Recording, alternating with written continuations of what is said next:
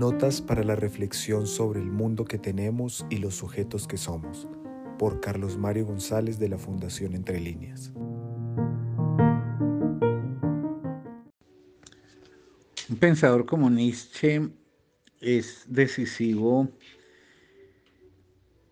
para el desarrollo y la profundización de un concepto, un valor y una práctica que hemos llegado a elevar al lugar de una conquista fundamental de nuestra cultura, con todas las dificultades de concreción de ello. Esa condición para el ejercicio de la libertad es el individuo. El individuo es aquello que antes que nada aparece como lo que se desagrega de la comunidad. Es lo que se diferencia de la comunidad, pero no quiere decir que es anticomunidad. Ser individuo no es por principio ser individualista, porque no puede ser individuo siendo un individuo solidario, es decir, siendo un individuo que establece vínculos y lazos con los demás y sobre todo en el orden de un proyecto común.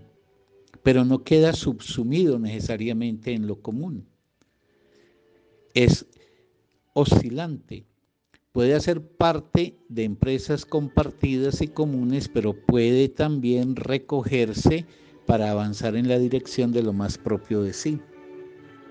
Por eso ese concepto de individuo es muy importante resaltarlo y defenderlo, porque los que intentan la abolición del individuo, en el fondo, son espíritus religiosos que exaltan la comunidad como un principio absoluto, la comunidad con aquello de la religatio, de la ligazón, cuando se postula como un principio absoluto equivale al desdibujamiento del individuo y por tanto a la subsunción del individuo en el seno de lo común.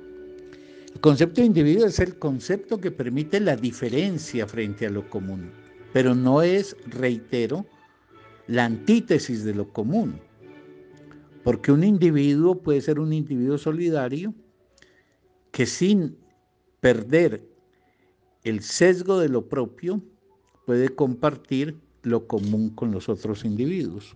Y eso es distinto al individuo individualista propio del mundo burgués y particularmente del liberalismo, que piensa que el individuo es quien rompe los lazos con la comunidad. Entonces solamente una sociedad que ha tenido por los caminos inéditos suyos la posibilidad de darle al individuo lugar y de exaltar la condición del ser humano como individuo, es una sociedad que se puede plantear el problema de la libertad. Por consecuencia, ¿dónde emerge el individuo en nuestra historia? ¿Dónde siempre? En Grecia. En Grecia se perfila la categoría de individuo que tendrá una historia, como por ejemplo se desvanecerá durante largo rato con el primado del comunitarismo cristiano y con el primado de las formas comunitarias feudales y reaparecerá en el Renacimiento cobrando cada vez mejor desarrollo y una más elaborada expresión hasta llegar, ya en términos de lo que es la reflexión filosófica, a la posibilidad de ser pensado el individuo por pensadores como Nietzsche y como Freud, del cual me ocuparé después, porque Freud hace un matiz a su vez frente al individuo es que introduce la categoría de sujeto.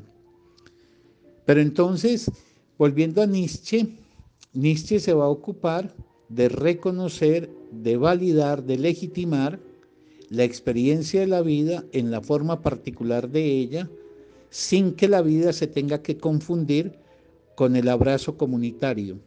Pero hay que reiterar, sin que signifique que ser individuo sea ser anticomunidad. Quiere decir que la comunidad no ahoga, no sumerge al individuo y éste sostiene y defiende la posibilidad de configurar una aventura particular que es la aventura concerniente con su propio destino personal.